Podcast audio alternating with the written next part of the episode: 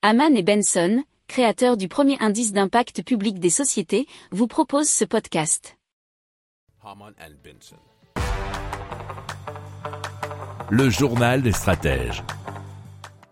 Et donc, on commence avec ce projet qui s'appelle iSeed pour Hydrogen Steam Injected Intercooled Turbine Engine qui utilisera la combustion d'hydrogène liquide pour propulser des appareils à zéro émission. Bien sûr, pour les appareils, il faut comprendre les avions. Il permettra de réduire jusqu'à 80% les émissions d'oxyde d'azote et de diminuer jusqu'à 35% la consommation de carburant.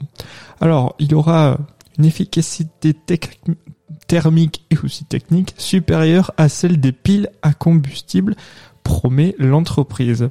Alors ces coûts d'exploitation seront euh, également moins élevés que ceux des carburants d'aviation durable dit drop-in, nous dit h2-mobile.fr.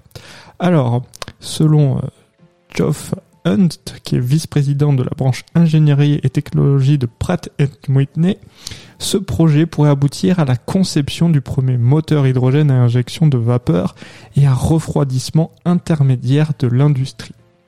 Si vous aimez cette revue de presse, vous pouvez euh, vous abonner gratuitement à notre newsletter qui s'appelle La lettre des stratèges, LLDS, qui relate, et cela gratuitement, hein, du lundi au vendredi, l'actualité économique, technologique énergétique, mais aussi de l'hydrogène et puis de tout ce qu'on trouvera super intéressant pour votre vie. Pour approfondir ces sujets, abonnez-vous à la newsletter de Haman et Benson et écoutez nos autres podcasts que vous retrouverez dans les notes de l'émission ou sur notre site internet.